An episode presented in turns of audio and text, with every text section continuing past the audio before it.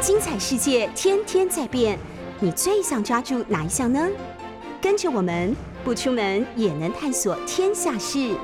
欢迎收听《世界一把抓》。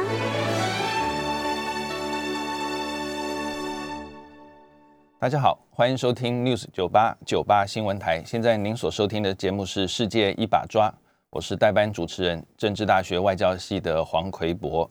呃，欢迎大家可以到 YouTube 同时看直播。呃，今天我们的这个内容啊，我觉得可能会带各位到世界的好几个地方啊，因为我想先从我们中华民国跟尼加拉瓜的。外交战不能讲外交战，我们已经断绝外交关系了。这个外交关系的后续余波荡漾谈起，然后呢，我可能会再谈一谈在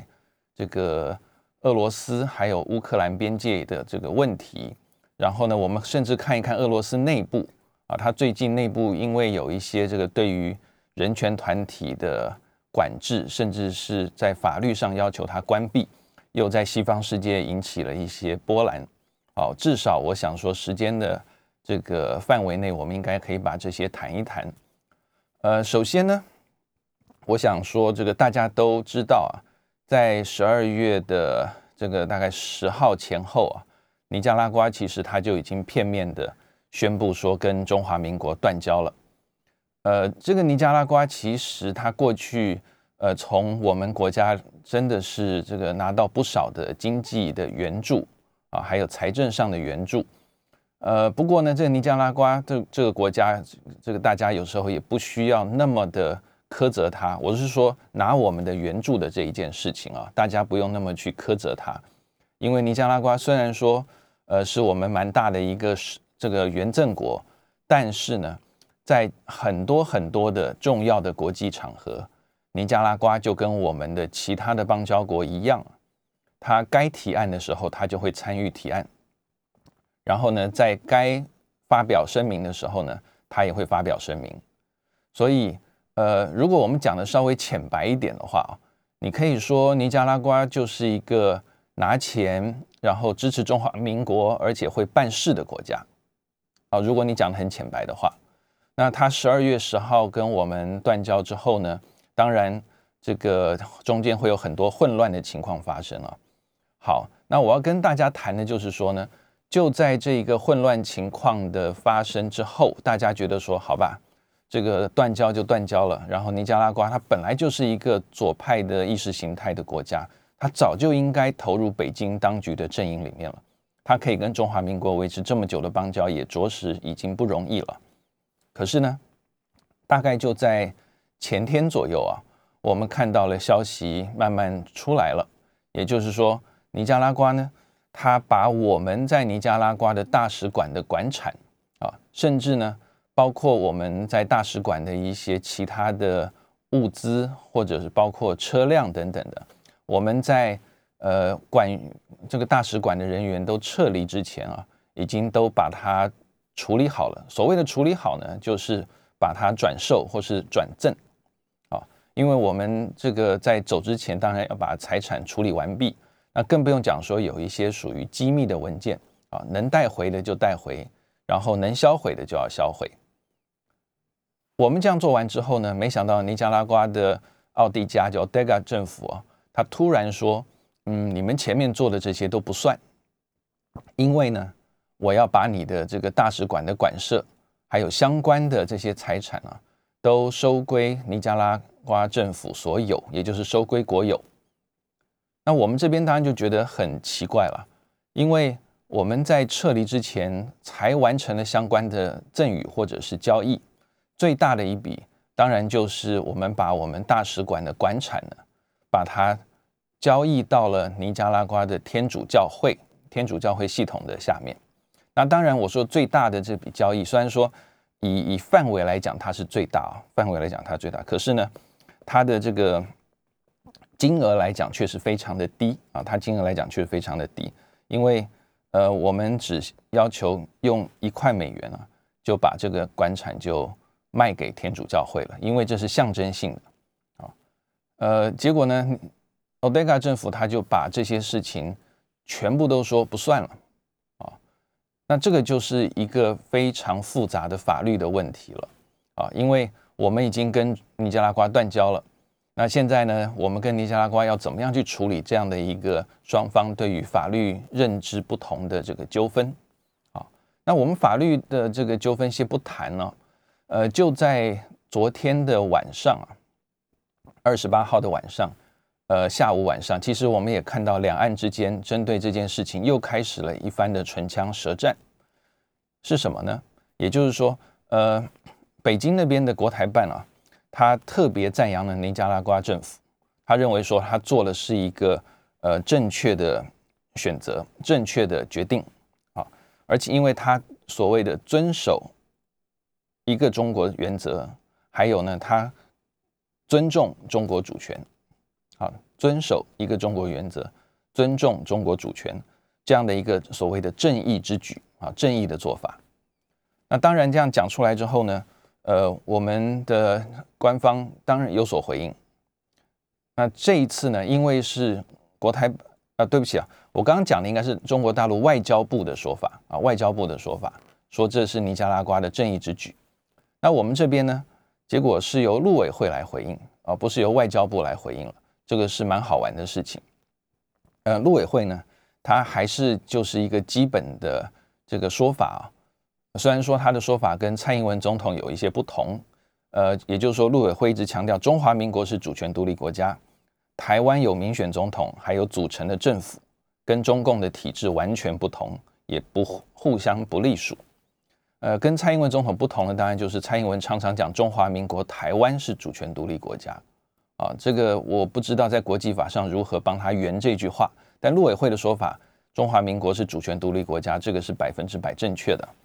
那陆委会呢？另外还提到了说，你北京当局在国际非法占夺我们的财产，而且发表不当的言论，呃，我们会考虑，而且正在准备啊，采取必要的国际诉讼。国际诉讼之外呢，我们也希望呢，国际社会共同对于尼加拉瓜政府还有北京当局施以严厉的谴责，还有制裁。好，这是我们陆委会这边发表的回应了。那这个管产的事情啊，其实确实很复杂，因为呃，我们是在十二月二十三号被要求全员离开尼加拉瓜之前完成了这些交易，可是呢，这些交易在几个小时之后呢，就被尼加拉瓜政府直接宣布说无效啊，你的这些交易都不管怎么样，这些你的财产全部都应该要归尼加拉瓜政府所有，而且呢。据说啊，据外电报道啊，尼加拉瓜政府的声明还提到了，如果这个你们的这个接受了啊，台湾方面的这些财产，或是购买他的这些财产等等的，小心你持有这些东西可能会让你让你招致麻烦啊。所以有这种这种比较恫吓性的说法，其实确实啦，让跟我们有这些交易或是赠与行为的这个尼加拉瓜的对方啊，会会有所紧张。好，那我要谈的就是说，现在尼加拉瓜已经讲得很清楚了，不管你的交易我都不承认，而且呢，这个交易明明就是在我们的人员还没有离开尼加拉瓜的时候做的，那尼加拉瓜可不可以这样做？呃，理论上啊，理论上当然是不行啊，呃，但是呢，我们现在有一个比较吃亏的地方。就是尼加拉瓜，他现在认定是他的外交承认一样是承认中国啊，只是说他这个对于中国的承认呢，他谁代表呢？由在台北的中华民国政府转移到了在北京的中华人民共和国政府，所以他认为说，因为只是一个承认的转移，所以你这些的这些财产啊，我基本上不是收归给我这尼加拉瓜所有，就是要交还给所谓的北京当局。那这个是尼加拉瓜片面的说法啊。那我们这边其实比较头痛的是什么呢？是因为我们这边这这目前外交部的说法是要提出国际诉讼法律救济。如果是国际诉讼的话呢，呃，那当然大家就要在法院见了啊。那如果是其他的方法呢？其实各位知道，在国际上其实跟我们人类社会很像啊，它也有国际的仲裁。或者是调解啊，或者是其他的法律相关的方式都可以。好，那么如果是诉讼的话呢，其实我们还必须要考虑到就是管辖权的问题，就是那请问这个案子要送去哪里呢？总不能送到我们士林什么地方法院去审理吧？啊，那如果我们在这个尼加拉瓜的法院审理的话，大家应该也都知道结果会是怎么样，更不用说尼加拉瓜的法院会不会接受我方或者是尼加拉瓜的天主教会所提出的这个法律纠纷的申请案，这个其实都非常的难说。那有人会说，哎，我听过好像有这个国际法院啊。国际法院可不可以？听起来好像可以，而且听起来非常的威啊，因为它管国家嘛啊。可是呢，国际法院它的这个功能，因为当初的设计啊，而非常的限缩。也就是说，国际法院呢，它只能接受国家之间的这个国际法律的纠纷的这个裁决呃的案件啊的案件。另外呢。还必须要相关的国家都同意，由国际法院来审理，那国际法院才能审理这个案子。除非在一些特殊的情况之下，啊，国际法院才可以根据联合国相关的法律等等，他继续去做他的这个法律的裁决。那国际法院另外一大块功能，其实就是提供国际法律还有条约解释相关的咨询，所以这是国际法院当时被设计的这样一个结果。换句话说，如果有国家它不不接受国际法院的，哦，还有而且国际法院它的这个主体，它的这个争端主体其实就是主权国家，啊，所以如果国际法院它遇到了有主权国家不愿意到国际法院来解决这个问题的时候，常常国际法院也没有办法继续做下去，啊，这是常见到的情况。好，那所以我们中华民国在这个时候呢，就算有国际法院的这件事情啊，这个场所。可是第一个，我们去申请的话，可能就会被人家质疑说你到底是不是国家？我们当然是啊，十四个邦交国虽然很少啊，但是他们还是承认中华民国是独立的主权国家。我们有自己的宪法、自己的土地、自己的人民等等的。问题是，联合国这个系统不承认了啊啊！联合国系统不承认我们是主权独立国家，不表示中华民国就不是主权独立国家。问题在于说，国际法院是联合国的系统下面的六大组织之一，所以如果国际法院就根据联合国的认定的话，那其实中华民国是没有比较合适的身份啊，在国际法院提出相关的诉讼，更不用讲说尼加拉瓜，他就算看到我们提出了诉讼，他会同意来打这个官司吗？他双手一摊，他可能就不管了。啊，那国际法院说不定就没有办法继续的去审理啊，或者介入这个案子了。那这个都是一些呃 蛮复杂的法律的问题啊。那当当然还有这个所谓国际仲裁。国际仲裁的话呢，它相对形式不像那个国际法院那么的正式跟呃呃这个高位阶啊。但是呢，它的这个仲裁一样啊，它也是旷日费时，而且更不用讲说它的整个的设计，其实也不利于我们在里面提出我们所要的、想要达到的这个法律解决的这个效果啊。那还有一个问题呢，就是说，在这些法院或是仲裁庭的这个裁决或判决的过程里面啊，你会看到。呃，这些国际法院他们的判决的结果不一定会被执行。各位可能会觉得说，嗯，这样子不会被执行，那到底法院来干什么的？这个就是国际主权国家他们一个很重要的主权的地位的保障。也就是说，呃，这些主权国家他有时候会抗拒。这些国际法律加诸在他身上的限制，他如果抗拒的话，在国际法院啊，有一招就是说，那这个争端提请的当事国，如果发现他有利的裁决啊判决没有受到执行的话，他最后可以请联合国安理会来处理。大家听起来，哇，联合国安理会啊，那么联联合国安理会的话，那当然就是包括这个中美英法俄，还有其他十个非常任理事国。那各位或许知道，中美英法俄其实在里面有否决权的，一票否决。所以送到安理会，如果这个案子正好又是跟中国大陆有关，那么可能这个裁决就没有办法能够继续的被追踪、被落实。所以这个是我们 遇到的一个很大的困境啊，这是我们很大的一个困境。而且呢，尼加拉瓜他们 这个政府很狠啊，他在大概十号左右要求我们的人员。呃，就呃十号左右跟我们断交，然后他二十三号，这个月二十三号叫我们人员全部的撤离，所以大概只有两个星期，这个是一个不太符合外交惯例啊，断交惯例的一个做法，所以我们现在在那边基本上没有什么实力点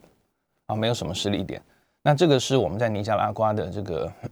问题上面，我觉得这个政府必须要很伤脑筋的，因为话已经讲出去了。那后面要怎么做？透过什么样的国际法律的管道，能够帮我们这边伸张正义？这是一个很大的问题。那同样还有一个跟这个相关的啊，就是昨天我看到联合报的记者高凌云高先生他的一篇特稿，他特别提到了，就是说他质疑政府在这一个方面决策的一些过程啊，因为。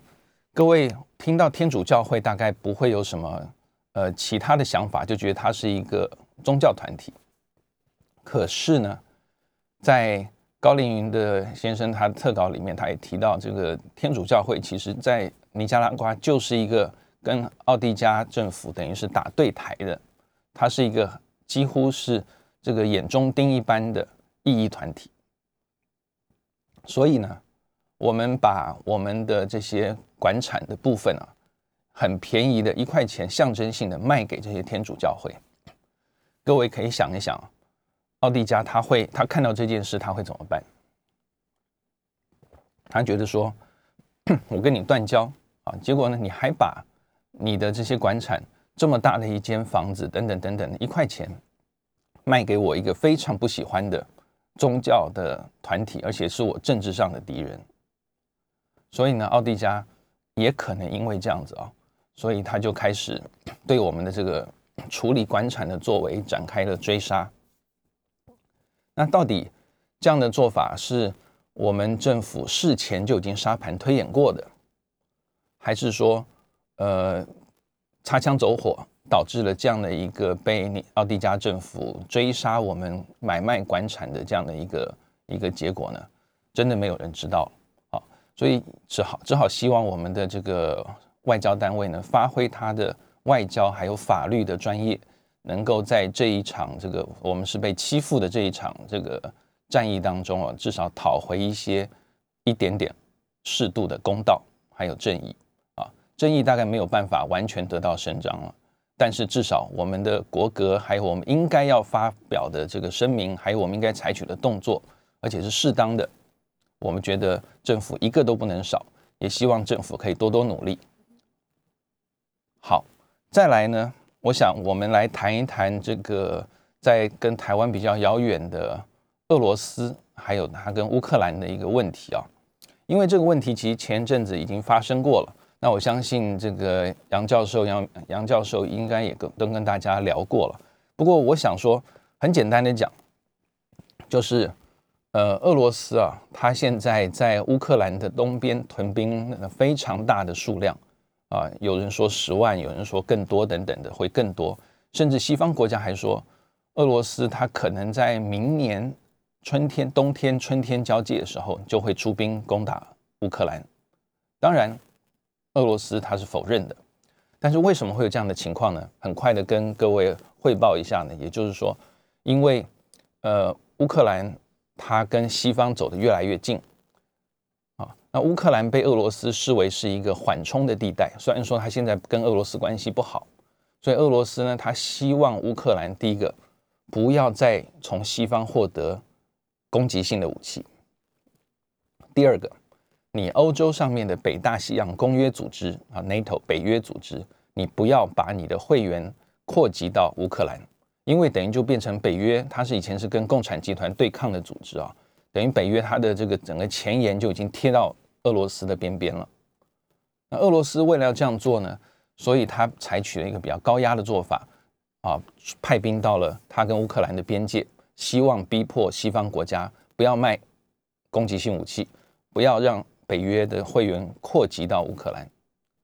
那对于乌克兰或者以美国为首的北约国家来讲呢，他们当然希望就是乌克兰的安全还有稳定，不要受到俄罗斯的侵犯啊。所以因为这样子呢，所以呃，就是最近的外电就这几个小时而已啊。所以美国跟俄罗斯已经决定了，在明年的一月十号，在日内瓦举行了高层的安全对话，谈什么呢？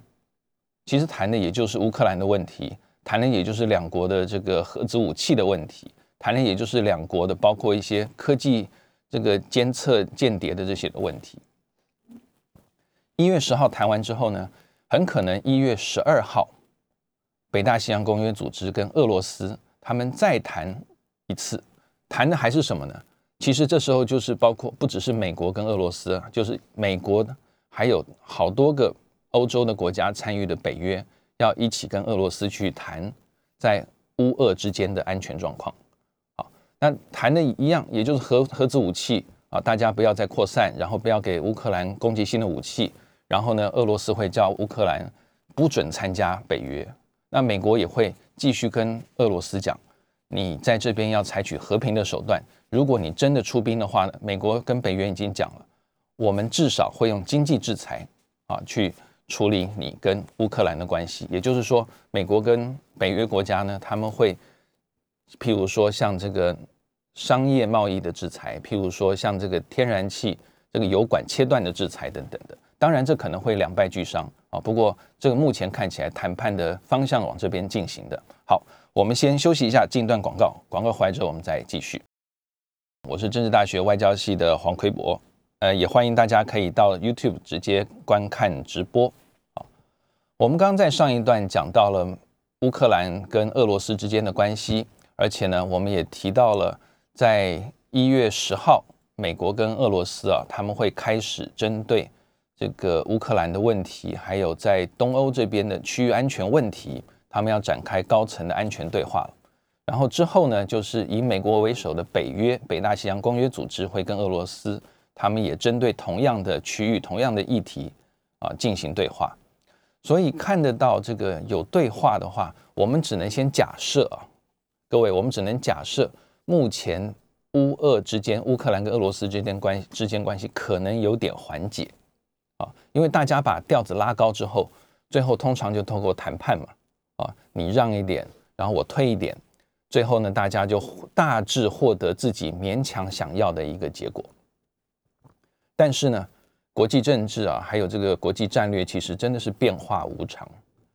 所以，我们虽然说看起来可能乌俄之间的问题，或者美俄之间的在跟针对乌克兰的这个问题有所缓解，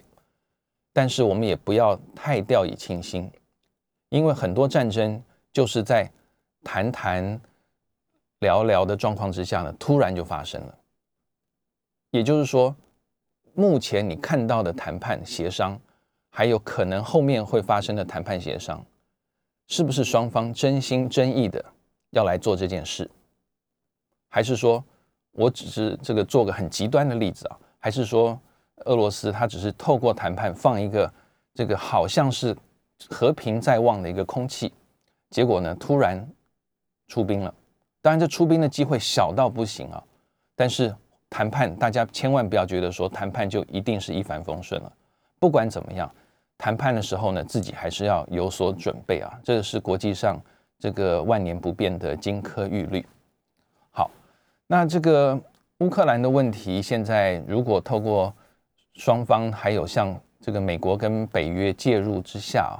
有所缓解的话呢，呃，或许啦，这个乌克兰的这个问题在明年初大概。这个在国际新闻上面出现就会比较少了，呃，我们也会看到，就是说像台海啊，甚至我们也会考虑到乌乌克兰问题跟台海有没有任何的联动性啊？因为像像我知道国内有些战略学家，他们就认为说，呃，这个台海的问题啊，虽然说没有那么紧张，但是反正我们料敌从宽嘛，啊，很多的战略其实战略问题你必须要想到最坏的情况。所以呢，有些战略学家他们认为说，万一乌克兰那边真的发生了一些军事紧张的态势，甚至俄罗斯真的出兵了，他们也在担心台海会不会同时也发生了局部的冲突。因为美国目前看起来，他要同时面对俄罗斯还有中国大陆这两大军事强权，美国的这个国家整个的军事实力来讲，其实目前还是非常的辛苦的，更不用讲说，呃，在乌克兰还有像台海，美军还有他的盟邦啊，其实他的军队要达到足够的数量去遏制对方进犯的对方，其实那个需要很多的时间。像各位或许记得啊，在前几年的时候，这个台湾常在讲这件事情，也就是说，如果如果中国大陆的解放军真正进犯了台湾的时候，美军什么时候会到？有些美国人给我们的答案是十天，有些有些人说两个星期，但基本上我听到的都是两位数啊，都是十天或以上。为什么呢？就是因为美军他必须要。把他这个有效的而且优势的部队能够集结到台海的区域附近，这需要花时间的。有些人可能会想说：“哎，他从日本、南韩调军队来就好了嘛。”但是呢，我们也不要忘记了，日本跟南韩的军队有很大部分的功用，他的责任是在防止北韩，甚至防止俄罗斯在东北亚的这个蠢蠢欲动。所以，其实美国还必须要找其他地方把他的部队增援过来，这花很多时间的。那乌克兰其实也是，乌克兰其实在它的周边，美国并没有比俄罗斯优势的兵力啊。那北约目前也还没有把他的这个足够的兵力准备，然后推进到在乌克兰的附近。所以，其实呃，有些人把乌克兰问题跟台海问题把它串联在一起。甚至最坏的情况就是，万一乌克兰发生战争，台海这边说不定也会发生一些我们不想看到的事情。好，这是最坏的情况啊！我希望它一定都不会发生。好，讲完这一个事情之后啊，我想说，我们把焦点回到这个俄罗斯的内部，因为就在昨天或者是前天吧，啊。这个俄罗斯的最高法院呢，他已经通过了这个判决，他下令在一年之内要关闭在俄罗斯境内历史最久的人权组织，它叫做 Memorial International，叫做纪念国际啊。这个中文呃，我一时找不到更好的翻译啊，但它的 Memorial International 这个纪念国际啊，这个国际人权组织呢，它。为什么会被俄罗斯政府盯上呢？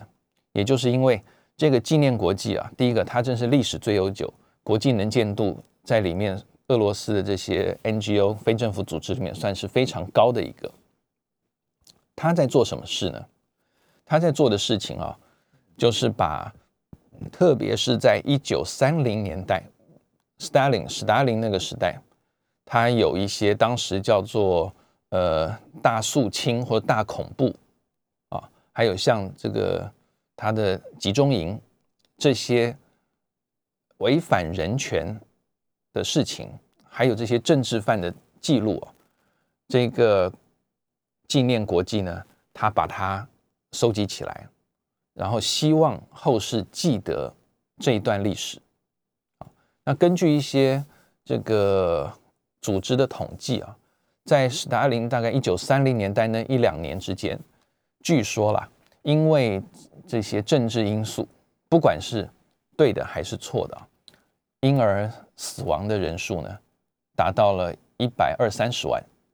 啊，在那个时候，当然一九三零年代，这个俄罗斯官方目前的一个说法是说，当时很多是纳粹，德国纳粹他们在俄国境内呢，想要作乱。所以，俄国为了内部的安全，他当然要把这些纳粹分子抓出来，然后必要的时候当然就处决了。在那个时候，处决当然是一个这个更常见的事情。那这一个纪念国际呢，它正好就是有些论点啊，跟俄罗斯当局是不一样的。他认为说，很多人他是这个受到了不当的违反人权的对待啊，所以这些所谓的政治犯啊，不管叫良心政治犯，或者说是被误审误判或是刻意抓起来的政治犯，他们不一定是纳粹。那我们应该等于这有点像是我们这个在台湾最近这几年也会提到的转型正义啊。当然，这一个纪念国际不敢这么明目张胆的挑战普京政府了，但是他也希望说，透过他们这样的努力啊，可以让未来的这个俄罗斯的人民更知道这段历史，大家不要忘记这段历史。好，问题就在于说，呃，俄罗斯政府啊，他认为说，呃，你们这样的说法跟我们的政府观点非常不同。普京他。正想把苏联过去那段的历史呢，拿来作为俄罗斯社会他们一个共同历史的记忆。那作为一个共同历史的记忆，当然了，最好就是隐恶扬善，大家才愿意去记得这一段历史嘛。好，所以我们看到了，在这个俄罗斯的这一个政府的方面，他认为这纪念国际啊。这个一直在做跟我相反的事情，我在叫大家要记得我们苏联那一段，大家团结刻苦战胜，不能讲战胜了，就抵抗西方啊霸权主义的这个做法。但是现在你一直跟我讲说，当时我们这个乱抓政治犯啊等等的哦，很多一百多万人就这样被杀死了等等。那当然，普京政府就已经如同这个芒刺在背啊。那另外呢，这个。呃，俄罗斯的检察官他们这一方面啊，在收集证据的时候，他们也指责说，这个纪念国际还有其他的他的一些友军啊，他们把当时的苏联形塑为一个恐怖主义国家的虚无虚假的形象。这就是我刚刚跟各位说的一样啊，这个他们认为说，俄苏联那个时代，共产苏联那个时代，你不能把它丑化成它是一个。恐怖集权的国家机器，但是你这个纪念国际，还有你的这些友军呢，都在做这些事情，啊，跟我官方的调调一点都不一样。所以，包括这个这个俄罗斯社会就分裂成两块啊。那我们也看到了，像俄罗斯的这个以前的这个这个俄共总书记戈巴契夫啊，各位都知道，他也发表了公开的声明，说希望这个纪念国际它可以不用关闭。因为他是在恢复所谓的历史正义，那恢复历史正义，在这个大恐怖大肃清的这个期间呢，他保留了这些受害者的记忆，防止现在还有未来会发生类似的事情。所以你看到目前俄罗斯有这样的一个一个一个这个关于人权还有这个非政府组织方面的政府之间的一些纠纷啊，又受又变成一个西方的观点了。哎，西方的一个焦点了啊。那为什么会这样子呢？就是因为俄罗斯它有一个外国代理人法，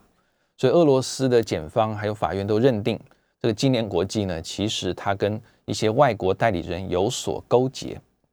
啊。你勾结，然后你有些知情不报，甚至你有一些这个发表的文章，包括在网络上的，你都没有标注你有接受外国的资助或什么的，所以很多的理由啦。当然，追根究底就是纪念国际他们对于过去大肃清、大恐怖那些那一段的历史，是大林的历史，跟俄罗斯的官方看法是不一样的。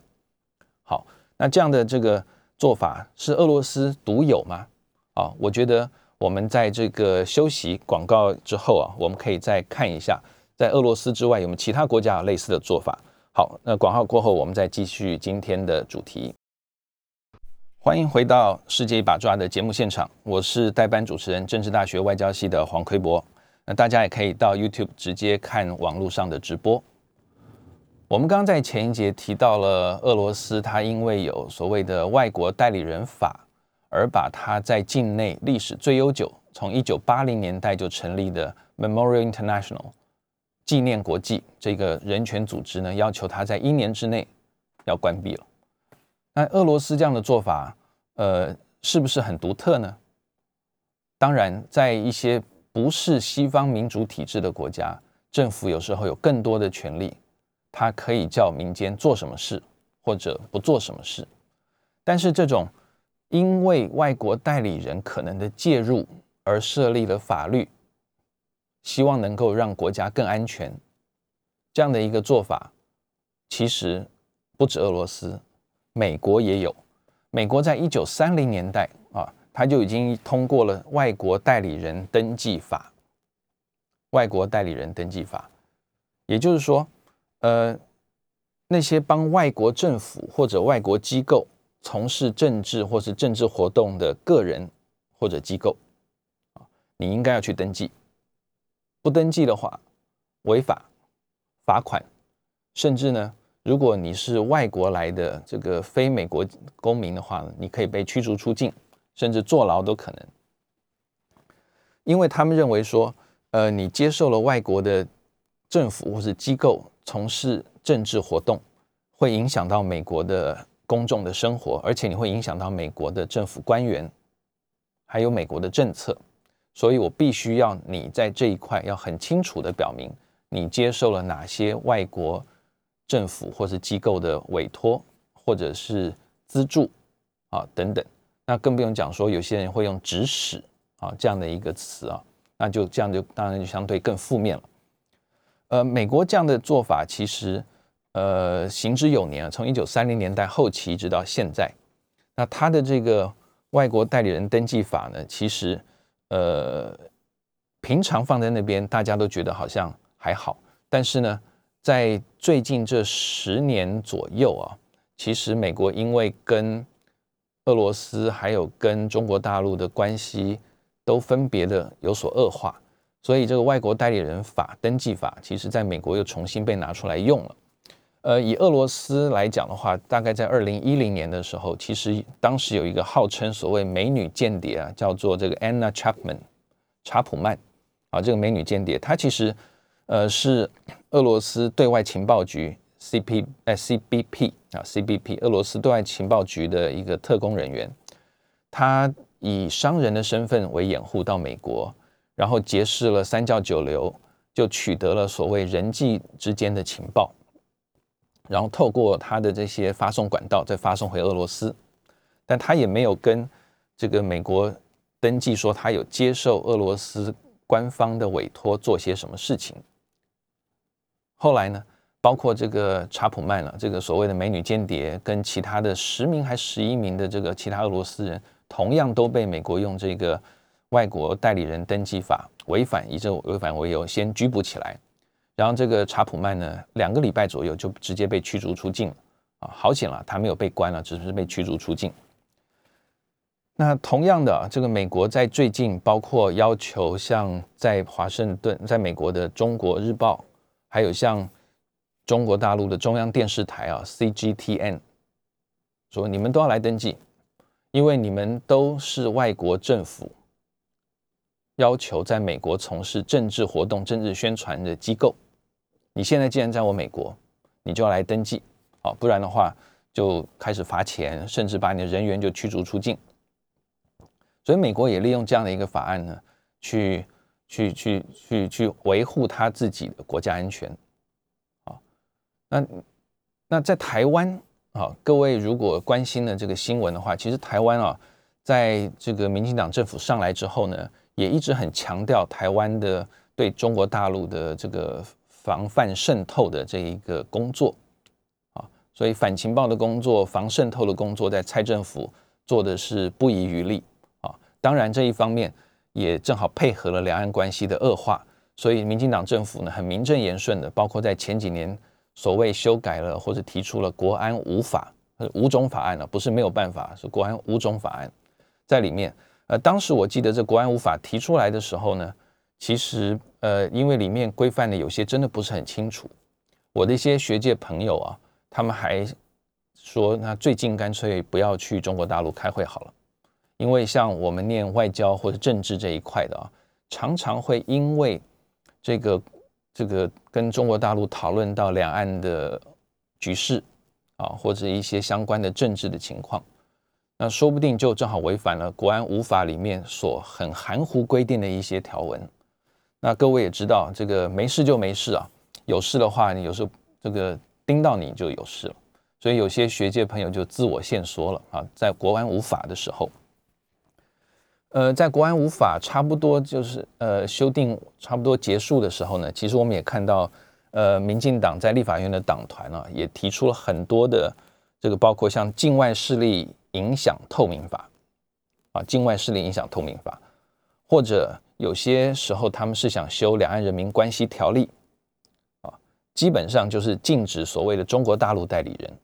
而且，如果你没有申报的话，最少最少会受到处罚，呃，罚款，甚至是这个吃官司啊。那另外还有像最近啊，最近像呃陈柏维之前的这个激进党的立委啊，他他们居民提出的境外势力代理人法啊，还有最近像这个民进党立委陈廷飞等等，他们提出的也是相关的法案了。呃，这些法案其实形形色色啦，基本上矛头都指向中国大陆。呃，我觉得大方向当然以这个中华民国现在在台澎金马的这个安全还有反渗透来讲，我们提高警觉是必要的啊。但是呢，这个法律不能定得太模糊。各位如果有空的话，可以去看一下这些相关的草案啊。有些其实包括你到底怎么样叫做代理人。怎么样叫做渗透？怎么样叫做不透明？怎么样叫做接受了委托？或者是我看到有些法法案里面还提出了说，呃，你是被中共方面请求做什么事？那这个请求到底是什么样的一个范围啊？其实不是很清楚啊。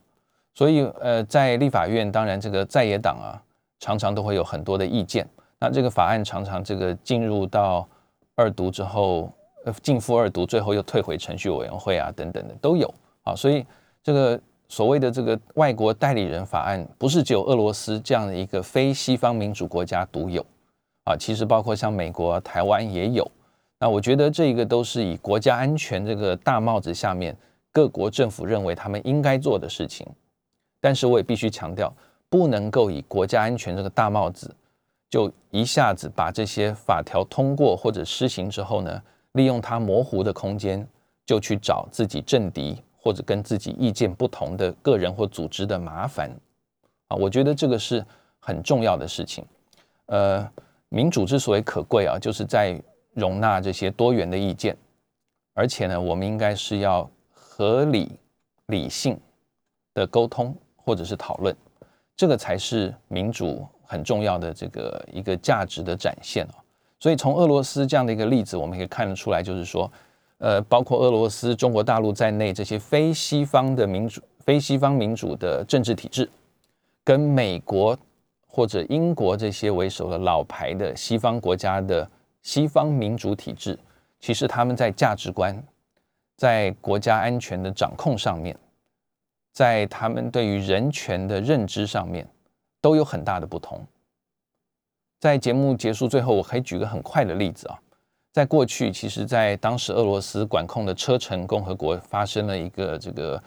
几十名恐怖分子冲进去一个戏剧院的一个劫持人质人质的事件。如果在台湾或在西方，可能会僵持了很久啊。那甚甚至这些绑匪恐怖分子可能顺利的逃脱或者。拿到政府提供他的交通工具离开都有可能，但是呢，在车臣的这件事情里面，最后政府军冲进去开枪，恐怖分子很多被杀死了，但是不少人质也因为这样子而死亡了。为什么？因为你要看到底是国家主权、领土完整的重要，还是人权、人命的重要？那这个其实，在东方、西方往往。没有一定的答案了，所以东方西方，我讲东方西方，其实